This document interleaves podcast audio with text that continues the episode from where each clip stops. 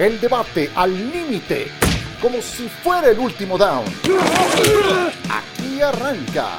Cuarta oportunidad. Hola, ¿cómo están? Bienvenidos. Esto es Cuarta Oportunidad de ESPN. Aquí seguimos hablando de la NFL porque la NFL no para nunca. Nos preparamos ya para varios temas que vienen por delante, desde el Combine, también el periodo de la agencia libre y por supuesto un poco más adelante el draft. Siempre se puede hablar, siempre lo hacemos de la NFL aquí en este espacio. Cuarta oportunidad de ESPN junto a Itán Benesra, Ramiro Porneda, Michael Pasquel, soy Javier Trejo Garay. Querido Itán, ¿cómo estás? Gusto en saludarte, ¿cómo te va? Hola, Javo, Ram, Miguel. Pues muy bien, ya me quitaron el castigo. ¿Qué? ¿Por qué me tenían tan olvidado, eh? Pero bueno, muy contento que me invitaron a, cuarta oportunidad. Vamos a ver con qué nos, con quién nos peleamos hoy para poner sabroso esto. La verdad es que te invitaron porque como no vino Ciro, ¿quién faltó? que, entra y tal. ah, bueno. Se me hace que fue. Entonces con Ciro el que me tiene. Ah, ya, ahora todo tiene sentido. No, para nada. ahora todo tiene sentido y tu aguerrida personalidad siempre son bienvenidas aquí en Cuarta Oportunidad. Querido Michael Pasquel, ¿cómo estás? Qué gusto, tenía ya un buen rato de no platicar contigo, ¿cómo estás? Ya rato, querísimo Javo, gusto en saludarlos. Temporada baja, se siente, se siente, pero bueno, también hablaremos del fin de semana en lo que viene en este fabuloso mundo de la NFL porque empieza el Combine, varios prospectos, qué va a pasar ahí con Caleb Williams, esa es la gran duda. Yo puedo decir después de oír sus declaraciones durante la semana que fíjense que los cuatro aquí cubrimos el fútbol colegial, nunca había oído unas declaraciones de Caleb Williams como las que acabamos de oír esta semana.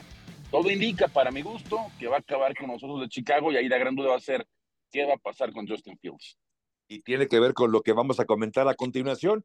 Mi querido Ramiro Porneda y Zapata, ¿cómo van esos dinos de Saltillo? Qué gusto saludarte. Dinos, Ram, ¿cómo van los dinos? Eh, vamos bastante bien, digo ya, este fin de semana empezamos la temporada aquí de, de la Liga Profesional de México, abrimos en el Estado de México, pero va a estar, va a estar bastante interesante. Y regresando al tema justamente de lo que comentaba Michael, este, sí, interesante. ¿Qué va a pasar con los Osos de Chicago? Eh, dentro de lo que se pudiera especular de lo que yo puedo visualizar, si logran cambiar a Justin Field, podrían tener hasta una tercera primera ronda para este draft si saben hacer los movimientos correctos. Creo que Justin Field tiene esa, esa valía de poder eh, ser una primera ronda y los Steelers, que es otro tema que por ahí vamos a tocar. Pues sí, ya que estamos hablando de los Steelers, pues empecemos por ahí, si les parece bien. A ver, a propósito de la posición de mariscal de campo en este equipo tan mediático, tan importante, yo diría de los pilares de la NFL, sin duda, creo que son los acereros de Pittsburgh. Mitch Trubisky fue cortado, el, eh, se veía venir, ¿no? Se veía venir que Trubisky iba a ser eh, cortado, la verdad es que no aportó absolutamente nada. Qué, qué manera de acabar de una primera selección o ex primera selección de un draft que lamentablemente acaba saliendo por la puerta atrás, eh, no, no, no funcionó con el equipo de los acereros de Pittsburgh. Pero bueno, estaba Mason Rudolph también ya con el equipo y también estaba el joven Kenny Pickett, que ya jugó su segundo año como mariscal de campo de los acereros. Aquí el punto es que al momento de irse, Mr. Trubisky quedaban dos. Lo de Mason Rudolph está por verse si continúa, porque es muy probable que ya no le den una extensión de contrato, sobre todo para aliviar un poco el tema del tope salarial. Así que hasta hoy el único que está cierto en esta posición de coreback es Kenny Pickett. La pregunta es si Kenny Pickett será entonces ese coreback que necesita, con todo respeto lo digo, no cualquier equipo, los acereros de Pittsburgh, para poder llegar, llevarlos a un segundo nivel. ¿Qué crees que pueda pasar, eh, Itán, con, con este tema? ¿Qué va a acabar ocurriendo? ¿Qué deben hacer los Steelers? Quedarse, a mí, yo pensaría que Rudolph no es mala opción, pero entiendo que es más barato todavía quedarse con Kenny Pickett que ir por un jugador como el propio Rudolph, que les puede salir más caro, pero ojo, que lo barato puede salir caro, ¿no? Eh, sí están en el, dicen que la NFL nada más hay de dos, o tienes coreback o no tienes coreback. Creo que los Steelers e, e, es difícil criticar buscar a un coreback franquicia en primera ronda como, como lo hicieron con, con Pickett. Me parece que ellos ya se dieron cuenta que no es un coreback para ganar campeonatos. Al final eso es lo que buscan, eh, ganar campeonatos de la, de la NFL. Yo creo que, que tienen que ir por Justin Fields. Me parece que esa es una solución interesante para este equipo. Ahora, eh, esto de que no es un equipo cualquiera, Javier, yo sé por qué lo, lo dices.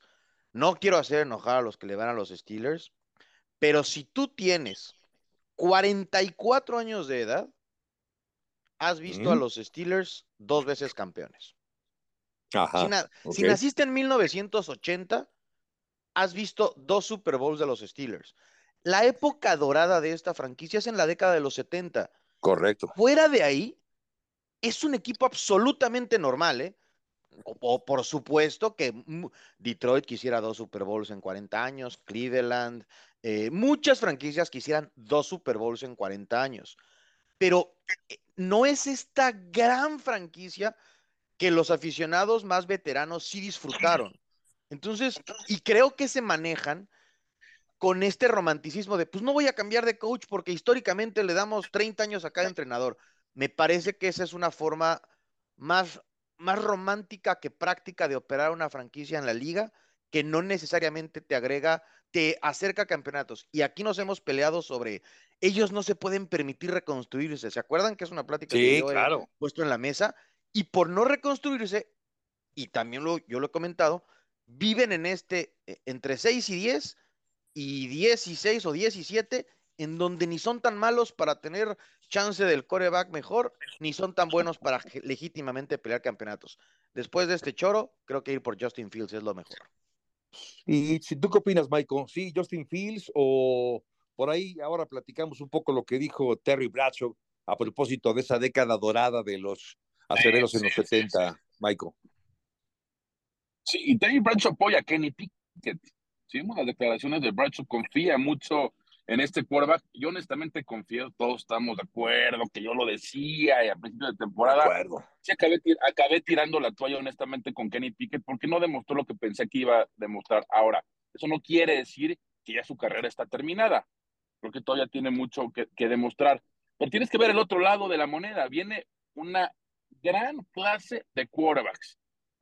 Puede estar Bo Nix, hasta Spencer Rattle también les puede llegar, en fin. No van a llegar con los primeros, no, van a, no va a estar Kelly Williams, no va a estar Jamie Daniels, no les va a llegar tampoco Drake May, pero después más Penix. abajo, Bo Nix de Oregon, por ejemplo, pues sí, Michael Penix puede ser también, ¿no? Es fíjate que es un tema muy interesante con él porque terminó muy mal la temporada cuando venía el Senior Bowl. Fue tan mala semana que tuvo de preparación que no jugó el Senior Bowl. Entonces, Michael Penix también es una incógnita. Yo creo que me inclinaría más para segunda ronda. Pero hablando de Spencer Rattle, creo que este también va a ser este, un jugador a seguir. Bo Nix de la Universidad de Oregon. Pero eso es el draft. Pero hay que hablar de la agencia libre. Está, va, Justin Fields pueden cambiar por él. O en su momento está, puede estar Kirk Cousins, puede estar Russell Wilson. Ojo que este equipo estuvo muy cerca de llegar a playoffs con Kenny Pickett y Mitch Trubisky y Mason Rudolph. No, Trubisky prácticamente no hizo nada, más bien con Mason Rudolph y Kenny Pickett. Con un buen quarterback, pones a, Ke- a Kirk Cousins en este equipo y este equipo no solamente está para pelear playoff, está para ganar la división, para pelearle a, a Cincinnati, Órale. para pelearle a Cleveland y para pelearle a, por supuesto, y para Ay, pelearle hace a, daño tomar eso a- tan a temprano, ¿eh? Digo, está bien, pero no para tanto. Ese Oye, expreso a ver, a doble ver, está de más. vi- vi- vimos los, los números de Pittsburgh. ¿Estuvieron cerca de playoff, sí o no? Sí, Sí, pero-. ¿Estuvieron Sí, en playoff sí. o no?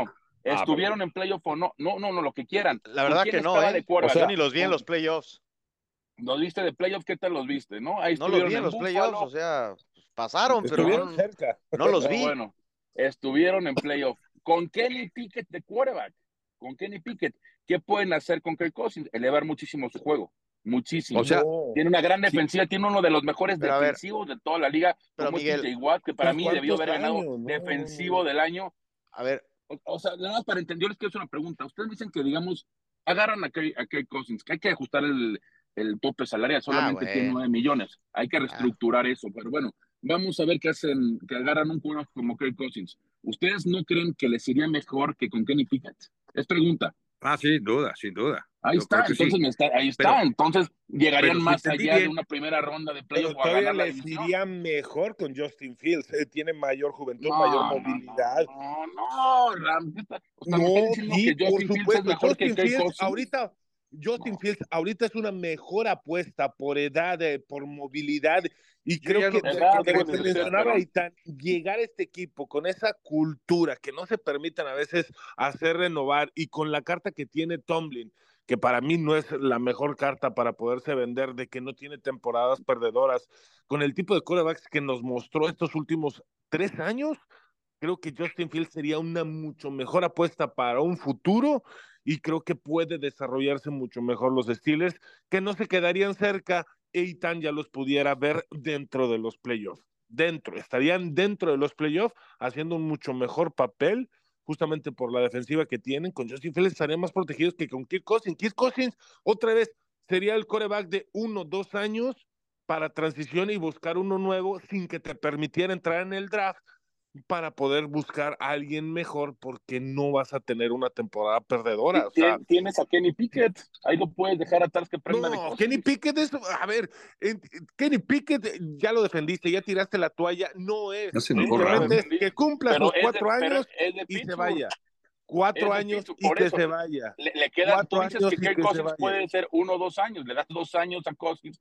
Pero también te vas a deshacer de Kenny Pickett. Kenny Pickett no, es el futuro ni la solución. Perdón, pero, pero oye, oye, Miguel, pero ¿qué te hace pensar que Kirk Cousins va a querer ir a Pittsburgh? Porque, a ver, eh, Kirk Cousins es un veterano. No, no, no, no, es de que qué te hace pensar o qué no te hace no, no, pensar. es que ¿Qué te hace pensar que Justin Fields se va a querer ir a Pittsburgh o no? ¿Qué te Justin Fields, que Russell espérate, Wilson se quiere ir? Espérame, ¿me dejas hablar? No, Perdón, perdóname. A ver, Justin Fields, ánimo, ánimo, Justin Fields puede quererse ir a Marte, él no decide. Ahí lo pueden cambiar el equipo que quieran los Osos de Chicago. Kirk Cousins no. Kirk Cousins es un agente libre. Pero si tienes 35 años y estás en los últimos 5 años de tu carrera, yo no creo que como agente libre sea inteligente irte a la conferencia de Pat Mahomes, de Justin Herbert, de Tua, de Lamar Jackson, de Joe Burrow, cuando del otro lado tienes a Dak Prescott, a Hurts, eh, probably. pues es, mm, creo podemos conceder todos, no sé si estén de acuerdo, hoy es más fuerte la americana que la nacional. sí, de acuerdo. Si Kirk Cousins persigue un campeonato o un Super Bowl a, donde no ha llegado, el camino para eso me parece menos complicado en la conferencia nacional que la americana. A eso me refiero. ¿Qué te hace pensar que él quisiera llegar? Inclusive si me dijeras Russell Wilson, creo que es más probable porque él va a ser agente libre, él, el tema del dinero lo tiene garantizado y creo que los Steelers, también lo dijiste tú, solo tienen 9 millones de dólares. Kirk Cousins va a pedir 40, 37. 30, 100%, sí. Tienes que reestructurar contratos, tienes pero que hacer no es menor. ¿Qué prefieres? ¿Russell Wilson de uno o Kirk ¿eh? Cousins de 40? Pasión, determinación y constancia es lo que te hace campeón y mantiene tu actitud de ride or die baby. eBay Motors tiene lo que necesitas para darle mantenimiento a tu vehículo y para llegar hasta el rendimiento máximo desde sobrealimentadores, sistemas de sonido, tubos de escape, luces LED y más. Si buscas velocidad, potencia o estilo, lo encontrarás todo en eBay Motors. Con más de 122 millones de piezas, siempre encontrarás justo lo que buscas. Y con Guaranteed Fit de eBay, tienes la garantía de que tu pieza quede perfectamente a la primera o se te devuelve tu dinero. Porque con eBay Motors, quemas llantas y no tu dinero. Con las piezas que buscas, a los precios que quieres, tu auto se convertirá en el MVP que te dará el triunfo. eBay Motors. ebaymotors.com. Solo para artículos elegibles se aplican restricciones. Yo ahorita, olvídate el dinero, yo prefiero como ah, aficionado que fuera los estilos. No, pero es que en la NFL se cuenta. No, no, no, pero ahorita al final de cuentas, tú lo que estás haciendo es quién te da más oportunidad de ganar. Russell Wilson o Kirk Cousins. Yo creo que es Kirk Cousins. Ya la pero es que económica la tienes que ajustar. ¿Cómo que no? ¿Kirk Cousins sobre Russell Wilson? Yo prefiero a Kirk Cousins, claro. Pero no, justamente los números los últimos tres años. El trabajo que implica, obviamente, si lo ves y no importar el dinero, pero lamentablemente aquí el dinero es lo más importante. Por eso está el tope salarial. Por eso muchos jugadores como Dak Prescott, ahorita que lo mencionaron, es una tontería que esté pidiendo 60 millones de dólares cuando un coreback en su misma conferencia ha ganado más, ganando 700 mil dólares de lo que gana Dak Prescott y no ha podido hacer un buen papel en playoff, es una tontería. Y eso es lo que importa el dinero. Kirk Cousins te va a representar tener que mover contratos con TJ Watt, con personas que te dan mucho más valor, que te mantienen con ese récord ganador para Tomlin y que siga su racha. Y que para lo uno que o dos podría años. representar y, y exactamente, dos, tres años. ¿Cuántos más Kirk Cousins? Viene saliendo de una cirugía de tendón de Aquiles, que todos van con el doctor que fue con Aaron Rodgers, todo el mundo le pregunta cómo va la rehabilitación, pero cada cuerpo va a reaccionar diferente. Kirk Cousins no se caracteriza por ser alguien atlético que pueda salir de esa lesión y si sale dos años más, tres años más, no va a valer la pena reestructurar todo lo que estás mencionando para tener de tres temporadas que te puede dar Kirk Cousins, este es un en playoff. Es lo más que te puede dar Kirk Cousins por la edad y porque no te sabe dar más en playoff este señor. Yo, yo, yo de la edad ya no sé, ¿eh? porque, a ver, recién nos compartió nuestro querido eh, productor un video de Instagram donde se hace una comparación del Tom Brady, aquel que hace 22 años eh, fue al Combine, y, y el Tom Brady de esta época de 46 años, en unas imágenes superpuestas, en una carrera de 40 yardas, donde Tom Brady de 46 años fue más Le bajó rápido una que Tom décima. Brady de los 22. Le bajó una más. décima a su tiempo. Pero, una pero décima a su no- tiempo, no vale esa comparativa, compañero. Por Porque Tom Brady come helado de aguacate y quién está dispuesto a eso. O sea, las personas rico, ¿eh? normales, las personas normales no comemos helado de aguacate para estar más guapos a los 46 que a los 26. En, Entonces, en Coyoacán hay hasta de zapote también. yo sé, yo sé, y es buena, pero, pero la- le pegas una vez cada tres años, no, no lo agarras como parte de la dieta. Y, y Entonces, es, y es muy poco cada tres. Le bueno, pones chilito en Sí, polvo y sí, sí. limón. No, no. no, no, Oiga, sí, bueno, pero a son ver, buenas, bueno, pero- sí. Lo, lo- lo- lo de Tom Brady es excepcional y nadie va a llegar a los 45 años, que fue 45 años jugando en la NFL. Nadie, nadie. Ahora Una mi- excepción a la regla, Tom, Bra- Tom Brady. Yo retomando esto de, de Kirk Cousins, me decías, Miguel, y creo que es válido el decir, oye, Steelers fue a la postemporada con una muy mala situación y Kirk Cousins los haría mucho mejores. Ok. Y yo te digo, ¿y por qué Kirk Cousins no quisiera mantenerse en donde está? Si sin él, Minnesota estuvo en 7 ganados, 10 perdidos, tiene probablemente al mejor receptor de la NFL. Hoy, ¿qué cuerpo de receptores es mejor para Cousins? ¿El que ya tiene y conoce en Minnesota o el que le darían los Steelers en el hipotético que tú planteas? Minnesota. No creo que esté. claro, Bueno. por supuesto que lo de Minnesota tienes al, al- al mejor al mejor receptor de la liga hoy en día que es Justin Jefferson. Y no Eso es- no y- tengo idea. Lo que yo y estoy no diciendo más es que él. Kirk Cousins, Eitan, Kirk Cousins, Kirk Cousins es agente libre. Él va a poder escoger con quién jugar. Y Por creo eso. Por es eso, ¿y Exacto. crees que con Minnesota tiene más Yo sí creo que posibilidades los de entrar Steelers- Yo creo que que los en la división donde están los Steelers? Ve la división ¿Cuál de, división Minnesota. sería más Ve- ve- sencilla para ve la- él? ¿Dónde está Ve la, Minnesota ve- o ve- dónde ve- están los ve la Steelers? división, ve la división. Detroit cerca de llegar al Super Bowl. Green Bay, ya vimos lo que representa con Jordan Love. Y Chicago, Chicago, ¿no? O sea, ¿qué sucede con ellos? Hay que dejar el beneficio de la duda, porque deben de tener un buen draft. Pero, pero no hay que menospreciar al norte de la conferencia nacional, ¿eh? Porque ya No es- No, para Jordan nada. Love y ya No es más lo que es difícil- Detroit. No es más difícil el norte de la nacional que el norte de la americana. No, no es más difícil, estoy de acuerdo, pero no menosprecies esa división. Esa división no tuvo dos equipos de, tuvo, no, bueno, No. tuvo dos equipos de playoff. Por eso, Maiko, pero ok, no es menospreciar las divisiones, pero justamente lo que dice Eitan es, es un muy buen punto. ¿Qué, qué cuerpo de receptores prefieres? ¿Con quién tienes más posibilidades? Si Sin las dos alguna. divisiones representan la Sí. misma eh, porcentaje de, eh, de- de complejidad, ¿cuál receptores, qué grupo de receptores quieres para poder cruzar ese, e- Claro. esa barrera de llegar a los playoffs? El los Está receptores bien. que te da Minnesota no, ver, no tengo duda, no, no.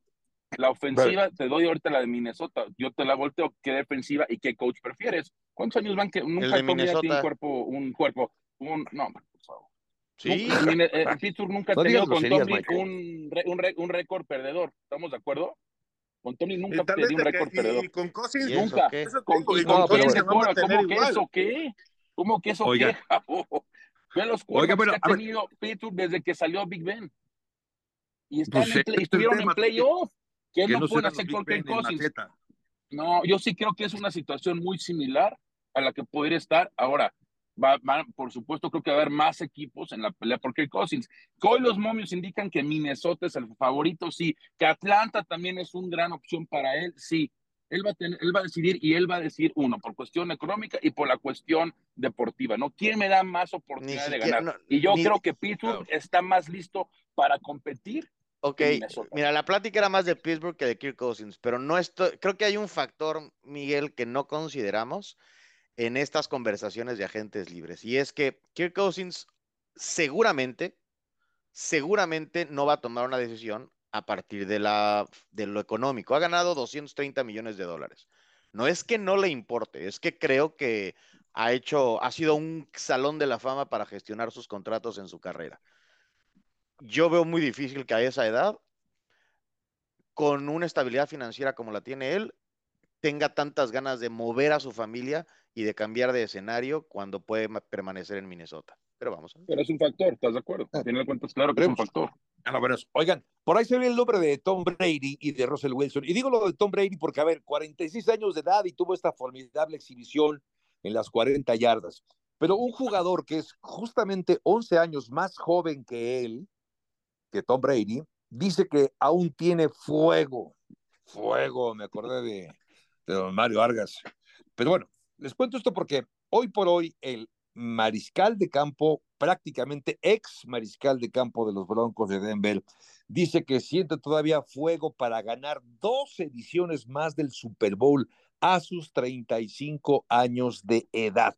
Está, mi querido Ramiro, muy descabellado lo de Russell Wilson, que se sienta todavía como, pues no sé, con mucha pasión, con mucho fuego para poder salir y empezar a conseguir. Yo sé que no depende solamente del coreback, pero ¿lo ves, lo, ves factible? ¿Lo ves con esta, esta capacidad todavía Russell Wilson?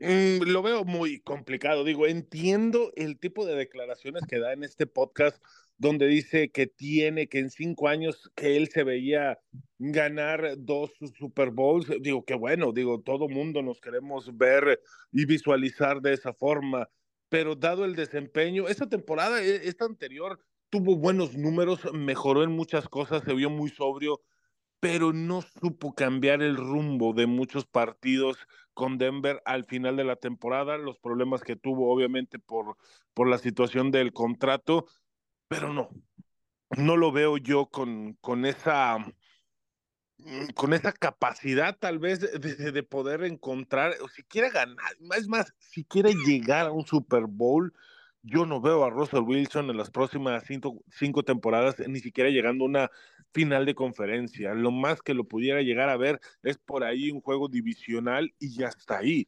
Russell Wilson tendría que estar plagado de demasiado talento alrededor a la ofensiva, tener puros All Pro como receptores, una defensiva espectacular y no todos los equipos lo tienen. Este, ni siquiera el equipo de Kansas City que ganó dos Super Bowl seguidos tenía el cuerpo de receptores que hubiese querido Patrick Mahomes, pero tenía una buena defensiva que jugó de manera espectacular en los playoffs y Patrick Mahomes resolviendo lo que hace Patrick Mahomes Russell Wilson no tiene esa capacidad para él cargar un equipo sin tener receptores como otros corebacks. Que es, eso pasa por ahí, ¿no? También, Michael, es decir, depende a quién tengas, o sea, quién tienes de, receptor, aquí, aquí, cuál es tu línea, eh, no sé, quién es tu entrenador y jefe, no, no, no todo se centra en un solo jugador, pero tú qué opinas? escuché que decías que Kirk Cousins sobre Russell Wilson. Dejemos a un lado a Kirk Cousins. ¿Está Russell Wilson para poder pelear todavía a ese nivel con los Mahomes, con los eh, Josh Allen, con los Lamar Jackson o con los no, Hurts? No, hoy, hoy, claramente no, Javo, pero bien, hoy cerra. Mucho depende a qué equipo llegues, ¿no? Qué cuerpo de receptores, qué juego terrestre, qué línea ofensiva y qué coach. Pero pues, está bien que lo diga Russell Wilson. Todos los quarterbacks quieren ganar todos los años, ¿no? Y eh, no lo va a subir públicamente, pero, pero es obvio que él se sienta así, me da gusto. A ver, hay que ver el brinco que dio el primer año con Denver, que fue un auténtico desastre, contra el segundo. Las cosas mejoraron mucho para él, sobre todo la segunda parte de la temporada. Para mí, Russell Wilson, a lo mejor puede estar en la conversación para estar entre los mejores 15, 16 quarterbacks de la liga, pero hasta ahí. Hay que ver a qué situación llega y por ahí determinar, pero honestamente se ve sumamente difícil que Russell Wilson a esta edad, cambiando otra vez de equipo, pueda ganar dos Super Bowls en los siguientes cinco años. Ok, y tú entonces, mi querido Eitan, ¿sí le das un voto de confianza? ¿Sí te lo llevarías, pues, por ejemplo, a Pittsburgh? A Pittsburgh, sí, creo que sí, por el salario mínimo, me parece una contratación brillante para un equipo como los Steelers, porque en el fútbol americano, eh, para saber qué tan buena o mala firma, hay que ver cuánto cobras. Obviamente que no es lo, a lo mejor si hablamos de eh, Dak Prescott por 50 millones o Russell Wilson por un millón, yo tomaría Russell Wilson porque tengo 49 para distribuir eh, en otros jugadores y hacer mejor a mi equipo. No es como en otros eh, deportes sin tope salarial, eso hace muy interesante el NFL, en donde dices, pues prefiero a este o aquel nada más porque este es mejor que aquel, ¿no? Eh, creo que mucho dependerá. Está muy bien decir que quieres ganar dos Super Bowls. Luego, no es tan fácil decir que es algo que se le reconoció mucho tiempo a Tom Brady. Ok, yo puedo ganar 30, dame 12 para que me rodees de talento. Eso lo han hecho algunos. Si de verdad estás interesado en, en, construir un legado más grande, ese es el camino. A tu nuevo equipo decirle, ya está, negociemos un contrato mucho más benéfico para ti a cambio de traer mejores jugadores para ayudarnos a ganar. Sí, sí, sí, creo que esa es la lógica que, que no aplica necesariamente y por eso la semana pasada hablábamos del caso de Dak Prescott, que esta pretensión de ganar 60 millones de dólares al año, que obviamente deja o podría dejar al equipo pues descobijado. Si de por sí el equipo tuvo eh, varias eh, limitaciones el año pasado, imagínense si el tope salarial se ve más afectado por cargar con un salario tan pesado como el de Dak Prescott. Bueno, vamos a la pausa, ¿qué le parece? Y enseguida regresamos a cuarta oportunidad.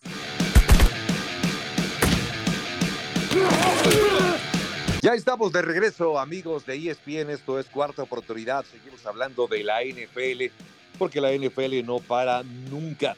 Bueno, viene ya el.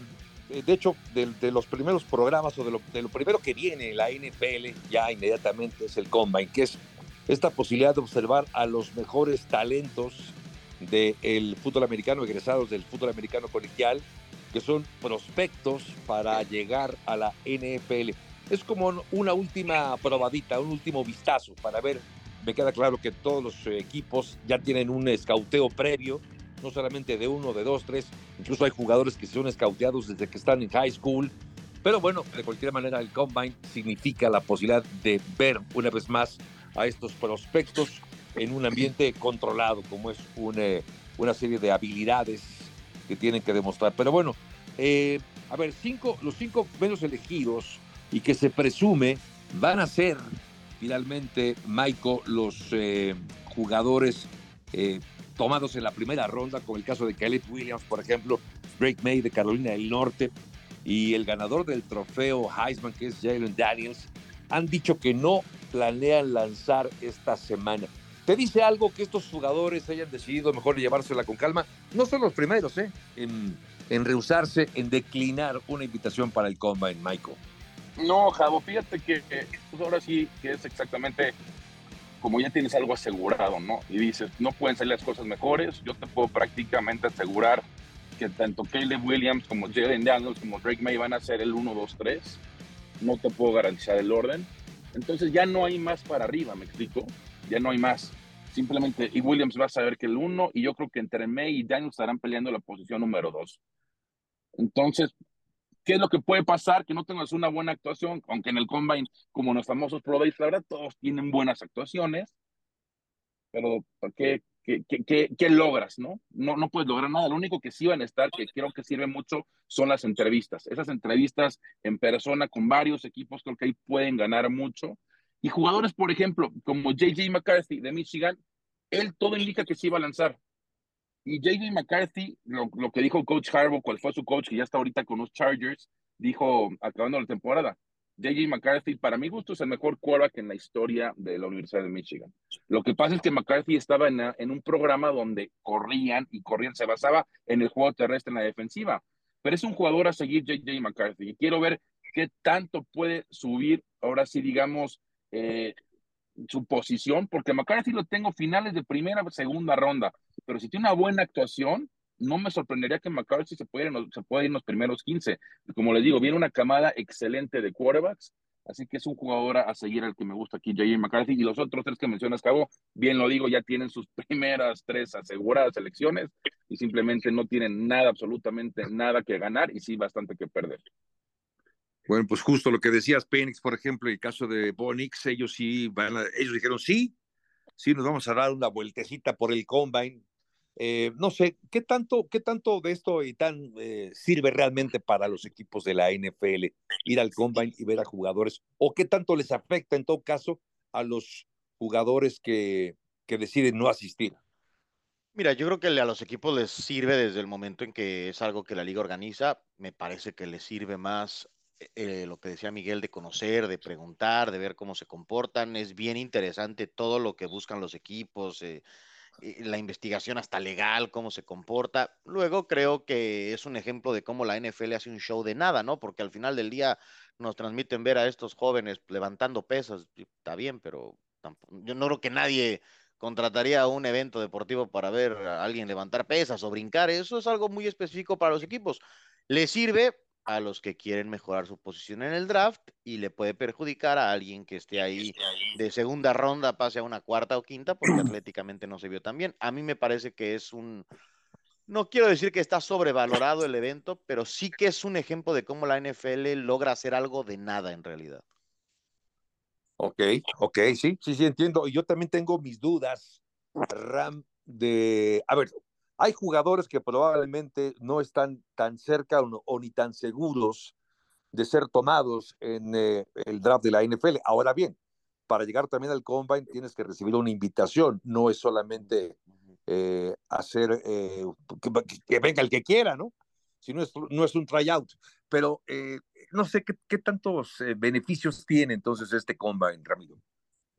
Mira, justamente para los jugadores proyectados dentro de primera ronda, para qué funciona o qué es lo que visualizan o por qué los coaches lo piden como tal. Jugadores eh, que pueden o, se o proyectan más bien en salir dentro de la primera ronda si vienen de alguna lesión, es confirmar que están al 100% y los otros no van a arriesgar bajar sus bonos. Aquellos jugadores que están proyectados debajo de la segunda ronda es simplemente buscar mejorar sus oportunidades.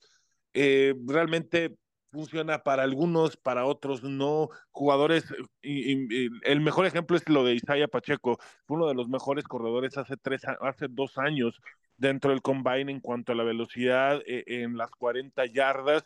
Y eso le da la oportunidad de que un equipo como los jefes de Kansas City puedan apostar por este jugador. Sí, yo sé que fue una quinta ronda, pero justamente es lo que buscan esos jugadores.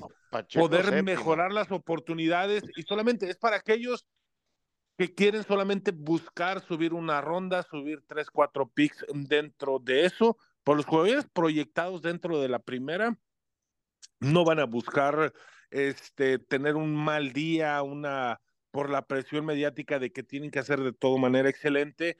Y justamente lo que estaban mencionando, las entrevistas, en este caso, en el perfil eh, mm, llamémoslo psicológico o emocional dentro de lo que quiere cada equipo son mucho más importantes que lo que se puede mostrar en el campo. Esa comunicación, esa conexión que vas a tener con tu head coach o con el coordinador ofensivo, coordinador defensivo, es mucho más importante que lo que muestras en el campo.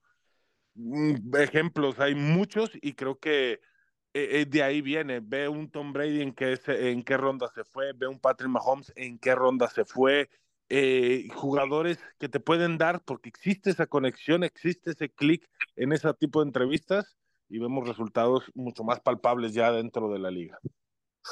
Muy bien, pues en fin, atentos porque de esto se seguirá hablando durante los próximos días y por supuesto previo al próximo draft que será a finales del mes de abril un eh, evento que tendremos, por supuesto, a través de la pantalla de ESPN. Ahora bien, yo quisiera eh, cambiar el tema y quiero empezar con Eitan, si me lo permiten, porque es un tema en el cual Eitan y yo no nos hemos podido poner de acuerdo. Y sospecho que nunca nos vamos a poder poner de acuerdo. Terminar este nuestra amistad, Javier. Por, Puede ser que la amistad esté en riesgo, de ese tamaño, de ese tamaño puede ser. A ver, los corredores. Corredores que estarían eh, convertidos en agente libre, como es el caso de Saquon Barkley, Josh Jacobs, Derek Henry, Tony Pollard, Austin Eckler. Todos ellos magníficos corredores. El tema es que no, no les quieren pagar lo que ellos creen, y yo creo, yo, yo soy, si hubiera un sindicato, si hubiera una marcha, yo me uniría a ellos, a marchar por los derechos de los corredores. Pero, a ver, Itán, ¿qué esperar alrededor de estas? Porque seguramente habrá la intención, en algunos casos, de etiquetar a algún jugador y mantenerlos con un salario de entre 14 o 12 y 14 millones de, de dólares. ¿Qué opinas, mi querido Itán? Yo sé que los corredores para ti, no sé qué te hicieron, pero no los quieres. No es que no los quiera, los quiero baratos porque desafortunadamente son, son eh, jugadores que no tienen, está probado que no ofrecen, no es una inversión inteligente. O sea, hagan de cuenta que, hagan de cuenta que un corredor es un carro. Entonces, tú vas al carro y a todos, nos han dicho esto, ¿no? Es que tú sacas tu carro nuevo de la agencia y vale 30% menos. ¿Todos hemos escuchado eso? Es lo mismo con los corredores. Entonces, pues no son una buena inversión. Entonces, no es, no es lo que yo digo. Yo no, no fui corredor ni me hicieron nada. No los podría alcanzar, pero el mercado y como la liga ha evolucionado, eh, no tienen tanto valor porque encuentras a una Isaiah Pacheco en la séptima ronda, le pagas muy poquito dinero y termina siendo un factor diferencial en un Super Bowl. No tienes por qué invertir grandes cantidades de dinero. Eso no significa que no haya dos o tres, literalmente dos o tres, que merezcan grandes salarios y que marquen diferencia, como Christian McCaffrey, como Bijan Robinson, que es novato, pero es con una mano los que, los que tienen esa capacidad de marcar una diferencia tangible. El resto, pues es una pena y, y, el mercado nos ha dicho eso ya desde hace varios años. para tener una idea, fíjate, fíjate, ojo con esto, ¿eh? promedio de, de sueldos por posición. El, el, snapper, el long snapper, el que es para eh, patadas de despeje, gana 1.1 millón de dólares. El punter gana 1.5 millones de dólares. El fullback gana 1.55 millones de dólares. Y el corredor, 1.8 millones de dólares. Estamos hablando que es de la posición peor pagada, pero al mismo tiempo es de la posición casi, casi fuera de la posición de quarterback de las más productivas. Eso, eso responde, Javo, a tu pregunta, pues que no, Simplemente está claro cómo va la tendencia del mercado, Entiendo. cuánto están ganando y punto. No creo que en la agencia libre le gane ni Saquon Barkley, ni Jacobs, ni Eckler, les den un contrato grande. Un, contrato grande me refiero a ganar arriba de 15 millones de dólares por, por temporada. Eso ya no creo que va a pasar en esta posición, en esta posición, perdón. No, no va a pasar, no, no, no, no va a pasar. Y justamente, de hecho, si vemos los cinco corredores que están en agencia libre, este, que en papel pudieran marcar una diferencia, realmente solo uno ha podido responder para con su equipo. Los demás te han mostrado destellos. O con Barkley, muchos problemas de lesiones, no ha podido ser constante las últimas dos temporadas. Josh Jacobs eh, tuvo una muy buena temporada el pasado, esta temporada, por ahí ciertos juegos, ciertos destellos. Eh, Tony Pollard, decepcionante este año a lo que se esperaba. Y Austin Eckler simplemente se mantuvo regular durante la temporada. El único fue Derrick Henry. Y justamente coincido con Eitan. Se devalúa el precio, te puedes encontrar un corredor. ¿Qué tan preocupados estaban en Cleveland cuando se lesiona su corredor titular y de repente llega un novatito de agencia libre como Ford y te corre el mismo partido que se lesiona Nick Chubb, te corre más de 100 yardas y vuelve y se confirma la teoría. Te puedes encontrar joyitas en agencia libre, en la quinta, sexta ronda, como Isaiah Pacheco, como Ford, como cualquiera de, pulgas, que te van a cumplir con el trabajo y no tienes que gastar las grandes cantidades.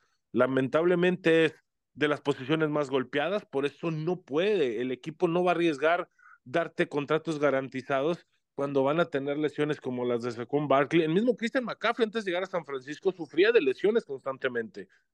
Y es por eso que no te pueden dar el dinero que ellos tanto exigen.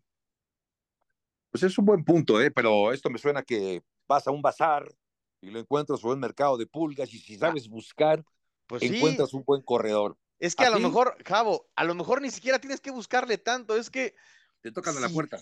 Sí, pues sí, si está el hueco, el 96% de corredores pueden encontrar cuando tienen un buen tackle y un buen guardia y siguen esos, bloqueos. O sea, es mucho más importante quién abre la línea. claro, pues ganan más. Estás queriendo quedar bien con, con Ramiro, con ese no, pues es También no quiero que se enoje, Es directamente proporcionar el éxito de tu corredor a qué tan buena línea ofensiva vas a tener. Digo, casos especiales como Derek Henry, que de repente baja el nivel de tu línea ofensiva y, te vuelves mucho más físico y logras alcanzar las mil yardas. Pero fuera de eso, el éxito del corredor va a ser qué tanto estás invirtiendo en tu línea ofensiva. Ven allí, Harris.